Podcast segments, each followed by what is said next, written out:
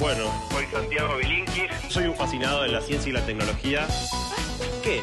Que la mejor manera de predecir el futuro es inventarlo.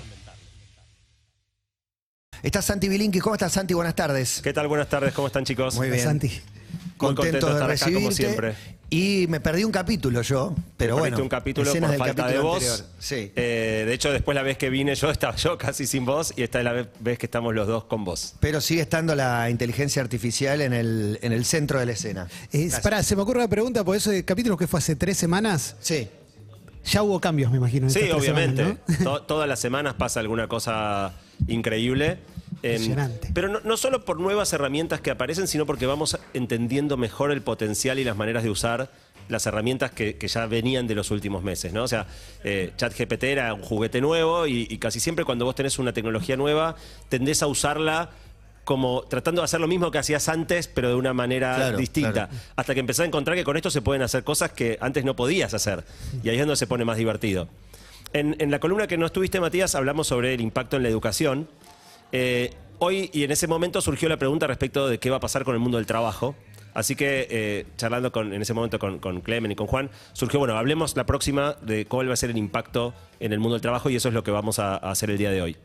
Entonces, la primera pregunta es, ¿nos vamos a quedar todos sin trabajo? Y la respuesta no, no la conoce nadie, pero hace rato que venimos metiendo tecnología. Y si uno mira, el desempleo global del planeta, digo, no estamos hablando de Argentina, está súper bajo. O sea, todos estos años Sí. de, de avance tecnológico por ahora no solo no han aumentado el desempleo global, sino que salvo por un pico en el 2008 por la crisis financiera y un pico obvio durante la pandemia, el mundo viene muy bien a nivel de empleo. Eso da para pensar que en una de esas no sale todo tan mal como, como muchos están planteando. Hay empleos que vos siempre decís, yo agarro tus, tus ejemplos, que están destinados a, a desaparecer. Por, por ejemplo, el de la cabina del peaje, No, eh, es uno que salió al aire recién. Hay un montón que ya desaparecieron. Mecánicamente, claro, entonces, va está camino a lleno de- desaparecer está en lleno breve. de empleos que ya desaparecieron Sí. y en general aparecen otros y, y- y la dificultad es más transicionar de los empleos anteriores a los empleos nuevos. La pregunta es si esta tecnología es una tecnología que viene a destruir empleos sin crear otros eh, en su lugar. Eh, y si nos guiamos, por, digo, eh, no, no solo el desempleo del mundo está bajo, está bastante parejamente repartido. O sea, no es que en los países desarrollados está bajo, pero en los países en desarrollo está alto, o en los países ricos, o los países pobres, o los países en conflicto, no. Más o menos eh, en, todo el mundo el desempleo anda alrededor entre el 5,5 y 7%. Eh, hay, hay muy pocos países que están fuera de, esa curva en, el mundo desarrollado e incluso en el mundo desarrollado también. Eh, con lo cual, hasta hoy no parece que, venga de manera rápida un problema sobre el empleo. La pregunta es si esta tecnología genera un fenómeno completamente nuevo, no lo sabemos todavía. Eh, lo que sí es que la velocidad de los cambios, lo que decía Clemen recién, la velocidad de los cambios no tiene precedente, ¿no? Y entonces, si esto empieza a generar un efecto, va a ocurrir bastante rápido, bastante más rápido de lo que ocurría en los cambios anteriores. Entonces, todavía no sabemos bien qué va a pasar. Lo que es seguro es que, que muchas cosas van a cambiar. Y la segunda cuestión para, para preguntarse es, ¿qué trabajos van a ser los que se vean más afectados? ¿Tienen alguna opinión al respecto? Eh, Sí. me- Diga, diga. Los que incluyan. El periodismo, decís vos. Ah, ese claro, ese ya arrancó. Los- ¿Y los que incluyan toma de decisiones? ¿Qué onda? A ver, Eh, los trabajos, como que nombré el del peaje, mecánico, yo ya están. esos, eh, hay- hay, hay, predestinados. muchos que ya están. no, de peaje ya hay la, menos de la mitad de las ese tipo cabinas de que laburo, había. sí, Cajeros mecánico. bancarios. Eso, eso ya pasó sin, sin inteligencia artificial, ¿no? Pero.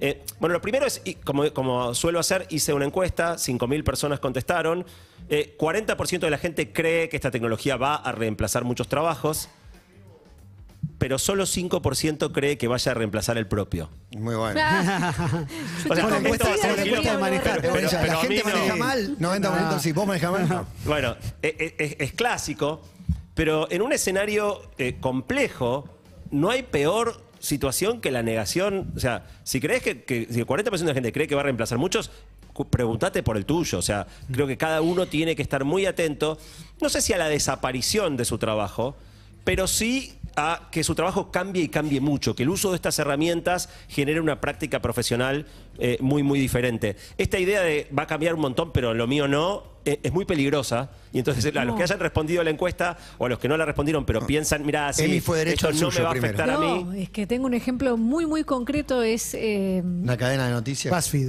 no, bueno, BuzzFeed es uno de los casos, pero otro es. Sitios de noticias de otros países y quizás eh, puede que acá también ya lo estén usando, eh, que con inteligencia artificial vos volcás el texto y define, te da opciones de títulos.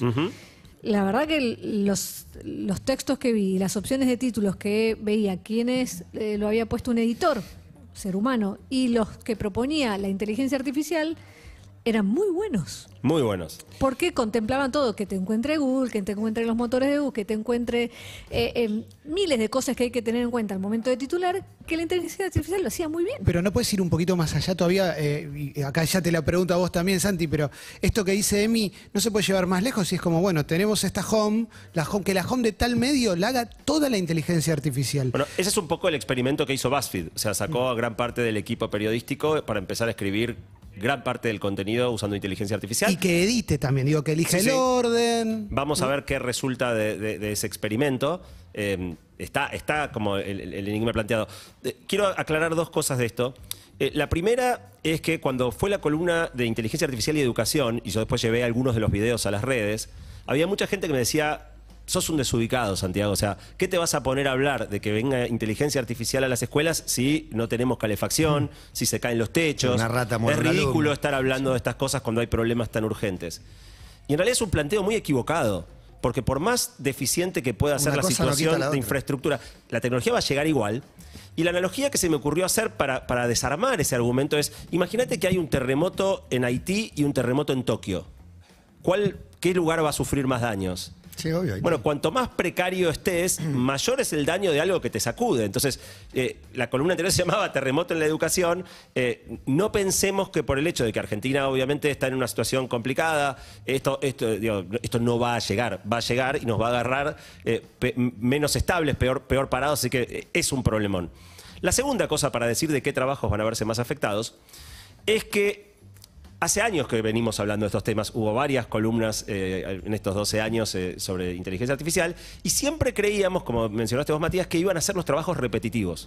La contabilidad, el, el, cajero Eso es más la robótica que la inteligencia artificial. Eh, lo que, o sea, esperábamos al monstruo por la puerta y entró por la ventana. O sea, claramente lo que está haciendo increíblemente bien es el trabajo creativo, no el trabajo repetitivo. Claro. Es periodismo, es programación. O sea, si vos a vos me preguntabas hace dos años, ¿cuál es el trabajo más seguro? Y estudiar programación. No, no, es de lo que mejor está haciendo. Es increíblemente bueno eh, eh, programando eh, o detectando errores en... en- de- Ahí es de- donde me da miedo, desde la ignorancia absoluta lo, lo asumo, pero ¿no? que, que la máquina se programe a sí misma, Bueno, ¿no? es como la profecía Eh, cumplida. ¿o no? eh, Eso ya si querés es el escenario más eh, apocalíptico de Harari, del que hablamos un Mm. poco la vez que vine fuera de, de- de- de- de- de la columna. Eh, podemos hablar un poco después de eso. Sigue Harari tirando bombas, digo. Sí. eh, Hay gente muy preocupada y como hablamos ese día, yo creo que la preocupación está justificada. Pero, pero mientras tanto, o sea, yo me quiero quedar un poco más cerca de, los oyentes, ¿no? O sea, nosotros no podemos hacer mucho para tratar de frenar el apocalipsis robótico, pero sí podemos hacer cosas para tratar de estar mejor acomodados al terremoto laboral que quizás eh, se nos venga. Eh, entonces, la primera cuestión es esta, ¿no? O sea, está, eh, está- está afectando a trabajos que son totalmente distintos de los que creíamos que iban a verse más afectados. Algunos ejemplos. Chat- eh, GPT-4, que es el motor que está detrás de la versión paga de ChatGPT, eh, en el ingreso a la universidad eh, que se toma en Estados Unidos, un examen que se llama SAT, eh, se sacó, tiene tres secciones, se sacó puntajes entre 89, entre 89 y 93%, o sea, entre 8,90 y 9,30 eh, de puntaje en el ingreso a la universidad. Eh, te, te- para, te puedo frenar ahí. Porque, Sí. Y la parte que, que contesta mal, ¿por qué es? Por- porque, ojo, acordémonos que ChatGPT o GPT no está hecho para generar texto verdadero. Claro. Está hecho para generar texto verosímil. No, es re humano. y digo, casi que Pifi siempre, es humano. casi siempre lo verosímil coincide con lo verdadero, pero a veces no. Claro. Entonces, esto te mide hasta dónde llega hoy. En algún otro se va a sacar un 10, porque obviamente, digo, en algún otro se va a sacar un 10 en empieza, sí, todo. recién empieza. Eh, en, el, en el de ingreso a los doctorados, un test que se llama GRE, GRE, eh, hubo una sección que le dio floja, eh, 54%, pero otra le dio 99%, y la otra eh, 90%, o sea, también muy cerca de- de- del 9%. En el examen para recibirse de abogado que se toma en Estados Unidos, un examen que se llama BAR, que es muy, muy exigente. Las personas que terminan de cursar la carrera de abogados tienen que rendir este examen o no pueden ejercer y muchas veces les toma un año eh, apro- eh, prepararse para rendirlo, 90%. Y en el título, para- en el examen para reci- recibirse de médico, 75%. Esto empezó hace tres meses, ¿no? O sea, eh, Es increíble. Gente que- contra gente que estudió seis años y se preparó un año para un examen. Y, y la mejora de GPT-4 respecto de GPT 3.5. G- 3.5 fue el que se lanzó en noviembre, eh, el 4 salió en marzo, o sea, con cuatro meses la mejora en estos puntajes fue sideral. O sea, es esperable que en muy poco tiempo, no sé cuándo saldrá ChatGPT 5 o 4.5 antes, esto die- siga, siga mejorando en cuestión de, de- de meses. Eh, pero decía, yo más que hoy meternos con los escenarios apocalípticos, eh, me gustaría destinar esta columna. Yo hice un videíto, eh, estuve en un programa de televisión, donde hablé de cómo usar ChatGPT para realmente potenciar nuestra actividad, cualquiera sea lo que hagamos. Eh, y, y de lo que quiero hablar hoy es de eso, es cómo cada uno de los que nos están escuchando, sea el trabajo que esté eh, desarrollando, pueda aprovechar estas herramientas para hacer su, su trabajo de manera mejor. Salió algo, hice- en la encuesta también pregunté, ¿cuán feliz sos con tu trabajo? ¿Cuán feliz sos con cuánto ganas? Y después le pregunté qué nivel tenés de inglés, qué nivel tenés de manejo de Excel y cosas de computadora. Eh, y después metí una variable que obviamente no tuviera nada que ver con la, la habilidad necesaria para la mayoría de los trabajos, que es cuán, bien cocinas. ¿Cuál era mi hipótesis? Que teniendo las habilidades que hoy son valoradas en el mundo del trabajo, ibas a estar más contento con tu trabajo y con tu sueldo, y que si era una habilidad interesante, pero que no tiene na- nada que ver con el laburo de la mayoría, no iba a haber relación. Bueno, la encuesta dio exacto. O sea, en, en ciencias sociales es raro que una encuesta dé tan prolijito. Cuanto más vos tenés las habilidades que el mundo del trabajo hoy requería, inglés, manejo de, Excel, Word, esas cosas, más contento estás con tu laburo y más contento estás con lo que ganas. Si es cocina, no. O sea, los que cocinan bien, algunos están contentos, otros no, no se ve una relación directa. Pero lo que esto nos muestra es que saber hacer lo que es importante en cada momento se eh, termina transformando en mayor satisfacción laboral y mayor eh, progreso económico. Entonces, lo que quiero tratar de hacer hoy es darle a las personas estas herramientas que les permitan hacer mejor su, su trabajo. Y entonces, quiero dar las claves para usar ChatGPT de la mejor manera. Eh, lo primero que quiero decir, porque desde que hablé en ese programa de tele, por ejemplo, muchos me dicen, bueno, ¿cuál es la app? ¿Cuál- ¿Qué app me bajo? Y después un montón en comentarios en las redes sociales, pero ¿qué app tengo que bajar? Hay un montón. No es una app. No bajen ningún app. Todas las apps que hay para bajar en Android en e iOS son truchas. ¿Truchas en qué sentido? Te dan el servicio gratuito un poquito y después te empiezan a tratar de cobrar por algo que ChatGPT y OpenAI te dan gratis. Entonces están tratando de armar un currito porque la gente se confunde, ponen el mismo logo, eh, le ponen de nombre ChatGPT. No bajen ni instalen ninguna, Ninguna app. aplicación. Por ahora, OpenAI, que son los creadores de ChatGPT, no lanzaron una app. Es solo una página web. Y, ok, entras a una página Tenés web. que entrar, mismo si lo querés usar en el celu, lo podés usar, pero desde el navegador, no instalando una app. Chat.openai, openai.com, lo vas a encontrar, tenés que crear una cuenta gratuita eh, y, validar tu identidad con el número de celular, un código, y ya lo estás usando eh, gratis. La, segunda cosa es que ChatGPT funciona, eh, todas las inteligencias artificiales estas funcionan con algo que en inglés le llaman prompt. Yo no sé bien cómo se traduce todavía, cómo se va a traducir en castellano. Por ahora, en el mundo de inteligencia artificial se habla del prompt. El prompt es lo que vos le escribís, a la donde vos le pedís a la inteligencia artificial qué es lo que querés que haga. Entonces, e- es una herramienta conversacional. Vos le decís, eh, ChatGPT, por favor, haceme un... eh, le- plegaria, está tu plegaria ahí. Ese, claro, ese es tu prompt.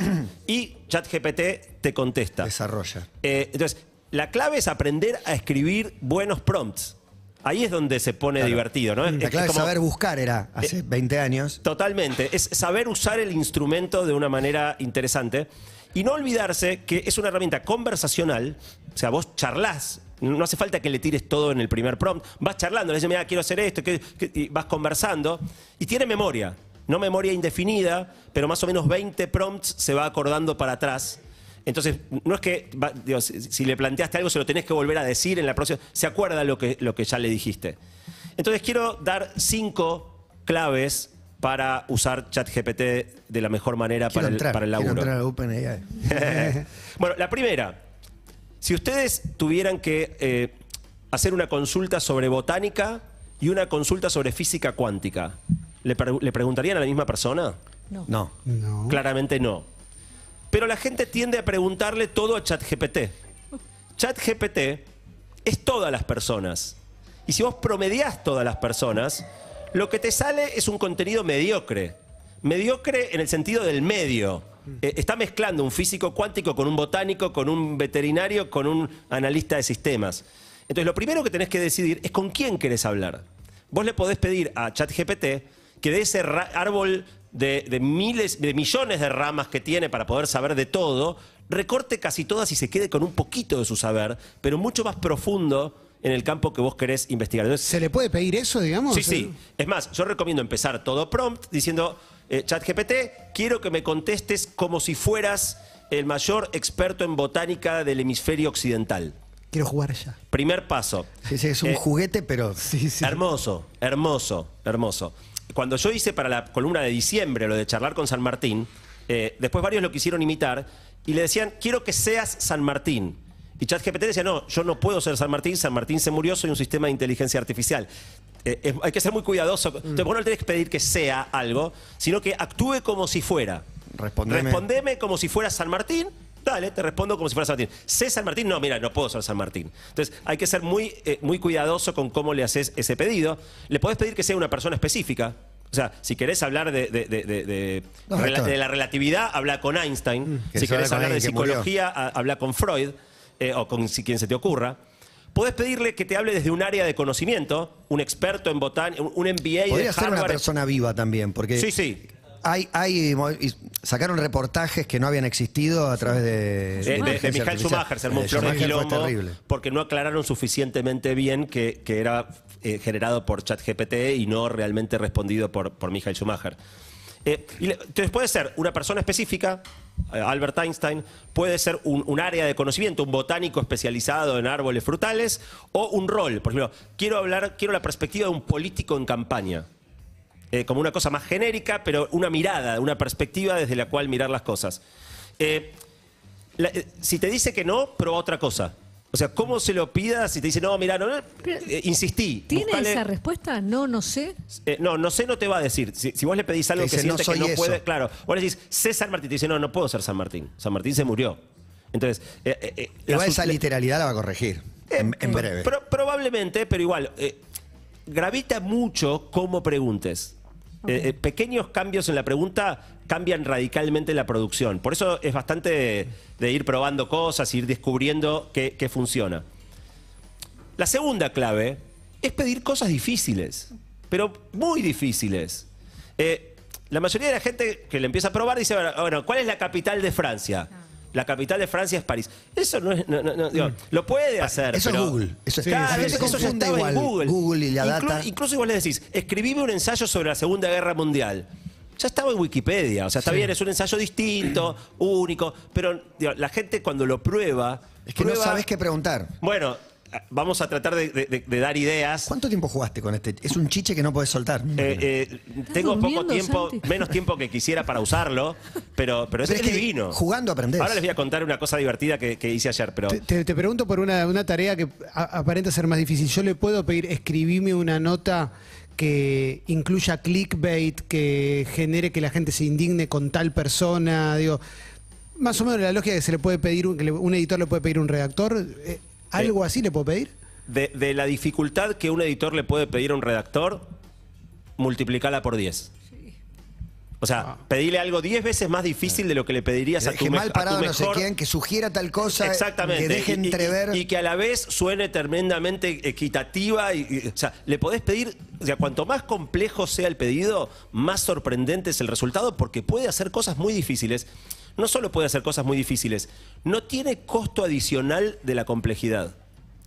¿Qué quiere decir esto? Si vos a una impresora le pedís que imprima un monigote o que imprima la Gioconda, a la impresora no le cuesta más imprimir la Gioconda que el monigote. Le da lo mismo, pasa a la impresora y en, en- en el mismo tiempo tenés un- un- una obra de arte o un, o un garabato. Eh, acá es lo mismo. Si vos le pedís, escribime una nota eh, sobre la Segunda Guerra Mundial, le toma cuatro segundos. Si le pedís una, con- una consigna absurdamente compleja, le toma cuatro segundos. Y nunca se cansa, porque quizá la impresora se queda sin tinta. Esto no se queda nunca Esto sin no se cansa, ni, ni- de nuevo, no le cuesta más, ni, ni en plata, ni en tiempo, ni, ni en ninguna variable. Otro dato interesante de cosas para pedirle es que si vos usas otras inteligencias artificiales, por ejemplo las que mostramos en diciembre para generar imágenes, le podés pedir que te genere prompts para otras inteligencias artificiales. Entonces, podés decirle, bueno, quiero una campaña para un lanzamiento de, un producto que va a, ser, ir dirigido a tal audiencia, que tiene tales características. Escribime la campaña, escribime eh, los posteos de redes sociales, definime la marca y escribime un prompt para hacer un logo consistente con todo este posicionamiento de marca en Midjourney, en otra inteligencia artificial. Y entonces parte del producto que te da es qué poner en otra inteligencia artificial para generar, por ejemplo, imágenes que sean consistentes con el plan de marketing que, que te, está, eh, habla- que te está dando. Muy bueno. Por último, le puedes decir si querés una respuesta larga, si querés una respuesta corta, si querés un estilo formal o un estilo casual, si querés que sea explicado para un chico de 8 años o explicado para un este, PhD de, de- de MIT. Eh, ¿A, a qué- a quién le- ¿A quién va a ir dirigido eso? Cambia también radicalmente el tipo de producción que te hace. Incluso se le puede pedir, y este es el chiste que hice yo ayer, le pedí que me explique eh, qué es la inteligencia artificial usando muchas palabras en lunfardo. Tenía la duda si iba a saber, el, digo, pens- piense que esto es una herramienta internacional, no es específica de lo- Argentina. Me parece que lo vi en redes. Y lo puse, claro, lo puse, en- lo puse en Twitter. Pero no y- sé si lo vi por vos. O sea, puede que se haya viralizado, no sé. eh, eh, se viralizó bastante y después un montón de gente empezó a tratar de hacer sus propias versiones y sus propias preguntas en lunfardo. Una pregunta muy básica. ¿Todo esto lo estás probando en inglés? No, en castellano. En castellano. Te voy a leer, te voy a leer. Yo le puse, ¿me podrías explicar qué es la inteligencia artificial usando muchas palabras en lunfardo? Me contestó, dale, chabón. La inteligencia artificial es como un cotorro que está repiola porque aprende y hace cosas que antes solo podían hacer los vagallos. Es como si tuviera un bocho propio y pudiera resolver quilombos sin que nadie le tenga que decir qué hacer. ¿Me entendiste? ¿O te hago un dibujo con un marcador? Muy bueno. Muy bueno. Muy bueno. Bueno, yo pu- publiqué esto en las redes y un montón de gente empezó a jugar pidiéndole diferentes explicaciones de cosas en un fardo. Es desopilante. Es desopilante. Eh, incluso una última. Inquieta- inquietante. déjame sí, sí, a mí me. Es preocupa. inquietante. Me preocupa. HAL Es 9000. inquietante, no, es- es terrible. Es, her- es hermoso. Entiendo la fascinación Es hermoso. sí. Ah, yo que estoy más lejos de, de ese mundo me da más miedo que fascinación. Eh, bueno, yo estoy. Es- yo- es mi ignorancia, yo estoy excitadísimo. Sí, sí. Estoy excitadísimo. Eh, una última cosa de a quién preguntarle. Yo decía, eh, si vas a hablar de, de- de física, de relatividad, habla con Einstein. A veces es interesante hacer lo contrario, que es pedirle una mirada de alguien que en realidad mira desde un lado muy distinto. Entonces, si vos estás, por ejemplo, queriendo hacer una campaña de marketing, bueno, se la podés pedir a, un especialista mundial, de nivel mundial en marketing. Pero, ¿qué pasa si se la pedís a un botánico? Eh, obviamente te va a salir un producto raro, pero justamente es en esta generación de rarezas donde empieza a, vol- a- a- encontrar cosas geniales que no se le ocurrirían a ninguna persona. Entonces, vos se lo podés pedir al de marketing, se lo pedís, podés pedir al botánico, se lo podés pedir a Einstein. Einstein, armame un Podés de sacar marketing ideas para- de, de los mejores de las diferentes eh, actividades. de lo que se te ocurra. Eh, es inter- es interesante. Lograr Se me ocurre un- perspectivas muy transversales. Se me ocurre un dilema interesante a partir de lo que dijiste al principio de eh, el test ese de abogacía que es dificilísimo y que le fue muy bien. Yo soy abogado y tengo eh, ChatGPT para que me ayude en un caso. ¿Qué pasa si yo tengo una estrategia y estoy convencido de esa estrategia es buena? Le pregunto a ChatGPT y me dice, la estrategia posta es esta. ¿Qué haces? Pues de repente tenés dos caminos, el de tu intuición y tu formación, o el de una inteligencia artificial que sabés que también es grosa. Bueno, hace poco en Estados Unidos quisieron, eh, viste que los, los juicios son orales con los abogados, como en las películas, ¿no? Eh, un abogado dijo, yo voy a defender, como fue el partido de la red, que era voy a votar Claro. lo que le diga. Bueno, yo voy a contestar en el juicio nada más que lo que ChatGPT me, me diga y no lo dejaron. O sea, el tipo quería hacer el experimento, hubo mucha cobertura de anticipación bueno. y la corte dijo, no, no, no, no, no, habla usted. En algún momento va a pasar, ya sea con una cucaracha en la oreja, digo, va, va- va a pasar que, que, que, eh, ChatGPT empiece a probarse como, o- u otras inteligencias Claro, las versiones específicamente diseñadas para... para posteriores que vengan. En un debate presidencial. Sí. Ter- sí. Tercera idea genial. Para que haga un trabajo realmente personalizado, le tenés que dar mucha información. Suponete que decís, bueno, eh, escribí una carta para mandarla a la maestra de- del colegio de mis hijos. Bueno, le tenés que decir qué, dónde- por qué, qué pasa con la maestra, cómo se llaman tus hijos, un montón de, de data para que la carta que te arme realmente sea a tu medida y no una carta completamente genérica. Es difícil pensar cuál es toda la data que hace falta darle para, para digo, cuáles son todas las cosas que tendría que mencionar. Podés directamente tirarle la pelota a ChatGPT. Le decís qué es lo que querés Y le decís, pero antes de hacerlo, haceme todas las preguntas que necesites hacer para completar tu tarea de la mejor manera. Entonces ahí, antes de hacer la tarea, te tiene un listado de preguntas. ¿Cómo se llaman tus hijos? ¿Por qué le estás escribiendo a la maestra? Eh, todas las cosas que se le ocurran a ChatGPT que necesita saber para escribir la carta impecable. Eh, y le das toda la información que te pide. Eso te, te saca completamente la carga de esto de pensar, bueno, ¿cuál sería todo el un, un plan de marketing? Ok, ¿qué? Bueno, decime vos, decime todo lo que necesites, sacate todas las dudas y después recién armame eh, lo que te pedí en el, en el prompt inicial. Eh, eh, eh, es muy minucioso, es excelente preguntándote y sacándose todas las dudas antes de, eh, de responder. El siguiente paso es que responda. Ahí sí le decís, bueno, listo, te contestó la pregunta, respóndeme, ahí viene la producción. Ahí vamos al cuarto punto, que es nunca quedarse con la primera versión. O sea, no, no te quedes con lo primero que te contesta. De mínima, o sea, a veces le decís, no, mira, esto está un poquito formal, ponerle un tono más coloquial, o mira, está muy corto, expandilo un poco más.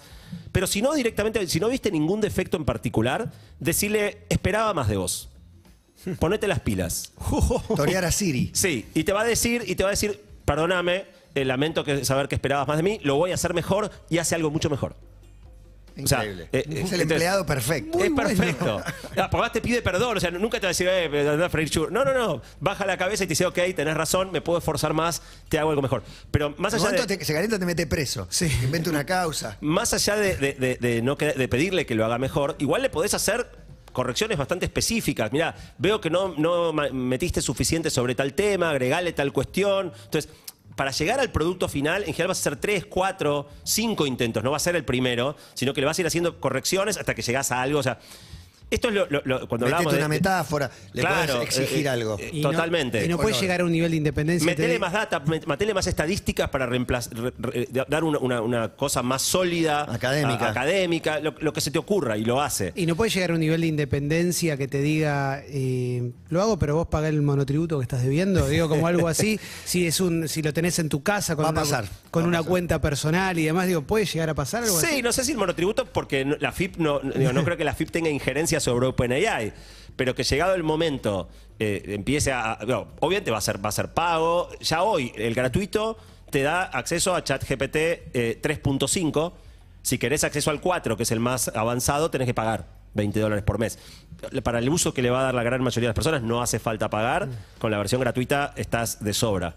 Tengo una pregunta que puede que, que sea ahora o cuando vos me digas te la dejo y es si no hay problema con cómo recopila los datos, de dónde los saca y en cuanto a los derechos, porque ChatGPT debe saber cosas mías que yo las puedo haber puesto en las redes, pero no sé si es legal que sepa eso si alguien después le dice quiero escribir una carta de amor a Emilce Pizarro y empieza a sacar datos míos que no Eh, sé si está Para las personas relativamente anónimas como nosotros, que no hay tanta información online, eh, no sabe mucho. A mí le pregunté quién es Santiago Bilinkis, me mandó fruta, pero no cualquier fruta. Dijo que en una vez me dijo que yo era fundador de Globant y otra vez me dijo que yo era fundador de Mercado Libre. Yo me maté de risa con, con Marcos Alperín y con, se lo mandé eh, por WhatsApp a Marcos y a, Martín y, y, y Giver de, de Globant.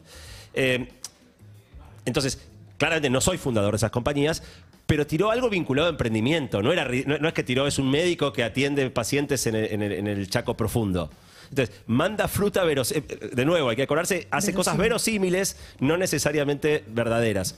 Y la última, la quinta cosa que quiero eh, proponerles, es que cuando lograste la producción, que decís, esto quedó espectacular, haces una última cosa, que es decir, es preguntarle, ¿cómo tendría que haber escrito el primer prompt para que directamente me devuelvas esto? Estás aprendiendo. Exactamente. Entonces, ahí, ahí te va a decir cómo le tendrías que haber pedido y vas aprendiendo cómo pedir. O sea, cada vez que logras algo que está buenísimo, pedile que te escriba el lograr aprender a la velocidad que aprende eh, Eh, el eh, chat. Exactamente. Ese, ese es el quinto consejo. Pr- Prácticamente nadie lo hace. Es muy interesante en, en las, en las inteligencias artificiales de imágenes, por ejemplo. O sea, vos le vas teniendo que pedir, le pedís algo, no sale como querías, le corregís, no sale. Cuando llegás a la imagen que decís, esta, ok, ¿cómo te la tendría que haber pedido? Así la próxima voy directo, entiendo mucho mejor cómo hablarte y la próxima requiero mucho menos pasos para llegar a- al mismo lugar. Última cuestión, más allá de estas pistas, ¿qué hace bien y qué hace mal? Es genial resumiendo. Vos le das un texto largo y le decís, haceme un resumen. Es increíblemente bueno eh, resumiendo. Eh, es muy bueno tirando ideas creativas, brainstorming. Tirame ocho opciones para regalarle a una persona de tal edad, todo lo que sea eh, brainstorming, cosas creativas, es muy bueno. Es excelente explica- explicando en términos sencillos un artículo complicado. Si hay una nota larga, no solo le podés pedir que la resuma, sino que la explique de una manera mucho más sencilla, mucho más comprensible. Digo, esto para, para la escuela, por ejemplo, ¿no? No, Te un texto largo, te hace el resumen y te lo explica de una manera A ver, que, que lo variables económicas, algunos eh, temas que son de, dominio público, porque en realidad nadie sabe, me lo haces coloquial y me lo haces más fácil. De, de hecho, explícalo para un chico de 10 años, por ejemplo, le, decís y, y- y te hace una explicación muy, muy accesible. Es excelente traduciendo, muy bueno traduciendo. eh, y es- programando, hablamos un poco de esto. Eh, programando no es excelente, pero va muy bien. O sea, obviamente programa mejor que el 99% de nosotros, porque el 99% no sabemos programar. Pero incluso está empezando a llegar a, a- a serle útil y competitivo a programadores que son buenos. Es buenísimo corregir. Cuando uno programa, yo no soy un gran programador, pero un poquito programé. Una de las grandes dificultades es que cuando te, te equivocás en un programa es muy difícil encontrar dónde, porque vos lo hiciste pensando y decís, lo hice bien, o sea, yo hice lo que creía que tenía que hacer. No anda el programa. Y cuando no anda lo que programaste, en general no te dice por qué, qué dónde está el. Entonces, encontrar un error en tu propia programación es re difícil. Le pegás el código al chat GPT y no solo te dice, mira, te equivocaste acá y acá, sino que además lo podrías hacer mucho mejor si cambiás esto por esto, esto por esto y lo dejas así. Increíble. Eh, entonces, para corregir código es extraordinariamente bueno. ¿Qué hace mal? Es muy malo para las cosas que ya hacía Google. Preguntarle datos fácticos. Eh, ¿Qué es Santiago Bilinkis? Te va a mandar fruta. No sabe quién es Santiago Bilinkis. Eh, en, en datos fácticos seguí buscando en Google. Si querés capitales, querés un resumen de la Segunda Guerra Mundial, anda a Wikipedia. Eh, lo, lo que es estándar no vale la pena pedírselo a ChatGPT. Eh, no es bueno recomendándote direcciones de páginas web. Acuérdense que acá arma cosas verosímiles. Una URL no es previsible. Entonces, dame la dirección de la página web de tal cosa, eh, te, te manda fruta, se equivoca constantemente. Eh, no es demasiado bueno por ahora haciendo matemática. Si le, por ejemplo le decís, haceme un acertijo lógico. Te tira un acertijo y, le- y le- no tiene respuesta. Y le decís, no tiene solución. Sí, sí, es 328, porque fíjate, bien, y te dice, te manda fruta. Sea, se equivoca, no es bueno. Hay otras herramientas para cosas que tengan que ver con, con matemática. Y la otra cosa importante es no olvidarse que está entrenado con datos hasta 2021. Eh, por la manera en la que lo hicieron, esta primera versión está entrenado con información hasta 2021. Si le preguntás quién es campeón del mundo, dice Francia. O sea, perdón, primero decía Francia, sin saber, eh, y ahora te dice, yo estoy entrenado con datos hasta 2021. Al 2021 el campeón del mundo era Francia. Si ya se disputó la Copa del Mundo de Qatar, andá y fíjate en otro lado quién es campeón del mundo, porque yo no lo sé, porque estoy entrenado hasta... Eso fue una mejora reciente. Al principio te decía, no, el campeón del mundo es Francia, que se coronó en, en Rusia en 2018. Decía, no, pero estamos en 2023. Sí, sí, estamos en 2023, pero el campeón del mundo es Francia, que se coronó. Eh, de a poquito va mejorando, pero no hay que olvidarse para cosas de actualidad. Si le querés preguntar qué va a pasar con el dólar en Argentina, no tiene la menor idea porque, porque Ok, se, digo, porque Esa es su nadie parte más humana. con la- con la Esa es la parte más real que tiene. Y ahora, eh, eh, eh, digo, esto, esto es lo que yo creo que, que puede ser muy útil para la gente. Mi último comentario es a todos los que nos están escuchando, úsenlo hoy. No, o sea, de, de la encuesta, 85% de las No lo usó. personas Yo no lo usé. todavía no lo usó. Lo usó mi hijo para mostrarme una foto de no sé, una pavada. Si me permitís un consejo, Matías. No, no, quiero ahora. Hoy, hoy a la Me tarde. estoy por loguear. Bueno, por eso. probalo, probalo, se te va a caer la mandíbula, no lo vas a poder creer. Cuando, cuando salgas de las preguntas, o- digo, las preguntas obvias, vas a decir, ah, sí, puede resumir la segunda. Cuando empiezas a preguntar locuras, no vas a poder creer las producciones que hace. Le recomiendo a todos los que nos están escuchando que, que- que lo empiecen a usar ya. Es gratis, una página web y, y es espectacular. Último comentario. Eh, estoy organizando una charla gratuita, Bien. abierta, sobre chat GPT y educación para colegios. Me empezó a pasar mucho, eh, escuelas que me, me piden si puedo ir a dar una charla a docentes, a madres, padres, y no puedo ir a todas las escuelas. Recibí muchos, muchos pedidos. En un momento empecé a decir, ¿sabes qué? Voy a hacer una única charla online para que se sumen todas las escuelas, madres, padres, docentes, equipos de instituciones educativas, todos los que quieran. Esa charla va a ser el 23 de mayo. Eh, gratis, pero requiere anotarse para que yo le mande el link a las personas que, que se anoten. Simplemente, si, si son docentes, si están en una escuela, si son madres o padres de chicos que tienen que estudiar con ChatGPT, o conocen gente de escuelas, los invito a que circulen la, la dirección. Eh, Agus la va a poner en las redes de, de Todo Pasa. Para los que quieran anotarse, Dale. va a ser gratis. Y si no en tus redes. Y si no, en mis redes también lo, lo- lo voy poniendo constantemente. Eh, S.bilinkis en Instagram, bilinkis en Twitter y TikTok. Bien, lo que se llama un divulgador. A divulgar sin parar. Bueno, gracias, Santi. Un placer enorme. Un una vez más. Gracias a ustedes. Impresionante, ¿no? Tengo miedo, nene. Poné una canción, por favor. Programada por una inteligencia artificial.